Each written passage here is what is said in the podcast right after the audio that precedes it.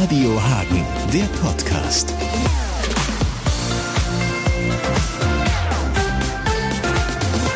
Kurz vorab zwei Sätze auf Deutsch, bevor wir gleich auch ins Englische wechseln, obwohl mein Gast auch schon ein bisschen Deutsch spricht. Wir haben ja schon mit Irina gesprochen, die eine Woche unser Gast war. Und jetzt ist Elin bei mir. Elin Anikova. Ja, klar. I learned a bit, at least to uh, say a, uh, uh, an Ukrainian name right, because everybody's struggling. I think a bit the whole uh, yeah cities, towns, and so on. We we don't know to uh, yeah say it right, but you teach us the way we teach you a bit You're German. already right.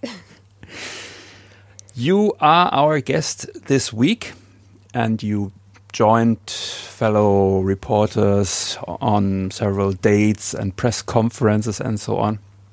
And of course, you had some uh, insights here in the studio. Um, what would you say? What was the most surprising, interesting thing you saw here? Uh, the most surprising thing in uh, your radio is your team. That you're like a family. You're so friendly, and uh, truly, I'm shocked of it. And you look like my uh, team in Kiev. Uh, I'm working in IT company, and uh, it's uh, like a startup in a um, big company, uh, ABM Loyalty. Um, it's um, mm, we integrate uh, loyalty programs into the um, retail chains, and your team look like mine, and I'm happy to see such a wonderful and beautiful people. It's good to hear. Nice to hear. Thank you very much. Yeah, um, we can imagine the thing you worked for. You're, you're standing at the cashier, and uh, you have to pay several things, and then the lady says, "Do you have the retail or the loyalty program?" And then you have a card for it, and th- that is what you do. Um, uh, no, um, our work uh, include uh, integrate uh, uh, software in. Uh, uh, it's uh, our company is SaaS company and uh, service as a software, and uh, uh, it's like um, renting cloud systems. Uh, you like a business can rent our cloud. First of all we integrate it in your um, retail chain. Uh, then we will um, teach you how to use it to uh, increase uh, your profit of your business. It's like a marketing tool with a lot of techniques uh, to increase uh, the cash flow uh, margin and so on. And it's really useful thing. And hopefully uh, you can soon continue to work for it because of course you are now here and yeah the business stopped because of the war. Um, you you live here in Hagen with your daughter with your parents and maybe we start by um, yeah how you came here because it was really you, you already told me, but um, it was really uh, yeah turbulent and and, and wild. Um, maybe let's start with uh, you going to the train station. First of Uh, all, uh, tell uh, the listeners what your dad packed. Um, oh no don't want to Okay. uh, okay uh, about to be shortly um, my dad um, took with him in his backpack uh, every food in our refrigerator and uh, the weight was maybe about uh, 10 kilograms and uh, some glasses and jars with the meat um, uh, with the cheese, uh, bread, and so on. And um, I asked him um, if uh, maybe we will buy it in Lviv, in another city near the uh, near the Poland, and uh, he said no. uh, we need it, and it was heavy and really hard uh, trip with this backpack. When we were at the railway, there was a bomb attack, and we saw um, saw in the air it was like uh, red, and we were scared, really scared. It was the first bomb attack on train stations, and you had the the luck to be there. Nothing happened to you. You were not Um, injured. Nothing happened. It's my fortune to be there, uh, but I'm think that I am God blessed because I have uh, no injuries, nothing. That's why it's uh, okay for me. And then uh, the train started to go. It's the, the little things I think for, for someone who wasn't there or who hasn't um, yeah experienced something like this. The train is, is dark. Uh, yes, the train was dark because uh, um, we need to switch off all, all light, phones, uh, and other devices uh, because of these. Um, uh, Russian forces can use your location and they can see the light into the train and then shut you. That's why we switch off, turn off all uh, devices, and uh, even train was uh, dark without light.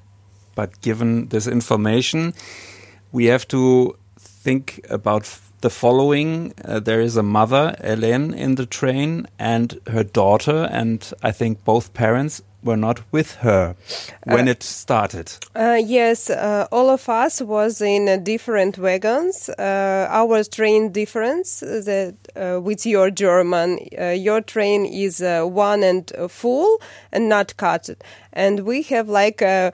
Uh, one uh, wagon, second and uh, third, and so on, even maybe 20.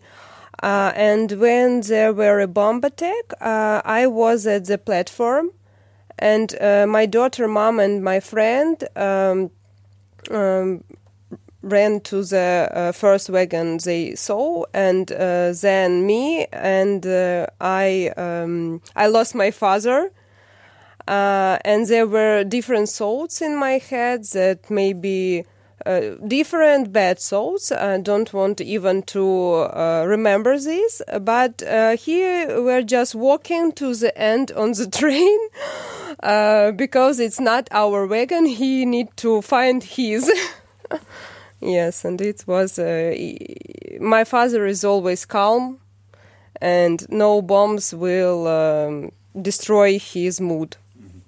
And the good thing is, uh, you were all in this train going to Lviv, and you found each other and and uh, arrived there safely. You arrived here in Hagen safely as, as well, and um, yeah, then I think after arriving and after maybe sleeping, eating, and everything, um, could you describe what your feelings were, how everything maybe settled, and and how how did that develop? Uh, yes, uh, when I was in uh, Kiev, I wasn't scared about uh, maybe nothing uh, scared me. But uh, when I was in Lviv, even um, someone tried to close the door, and the sound scared me. Yes, and it's really you realize when you are not at that territory.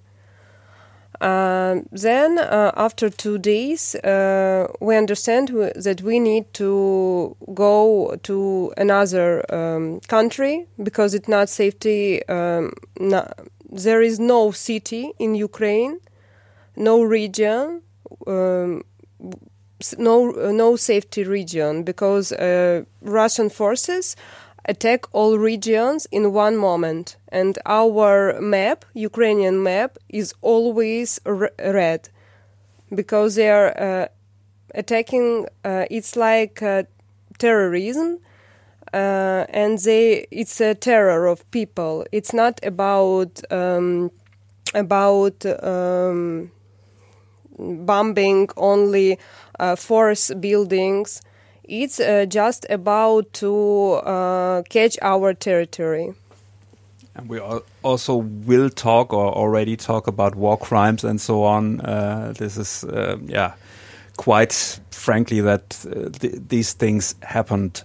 Um, what is your perspective? Do you um, make plans for the next two weeks, four weeks, or do you say, well, let's not make plans? You, we, we can, uh, yeah, we, we, we can't do them because everything is uh, uncertain.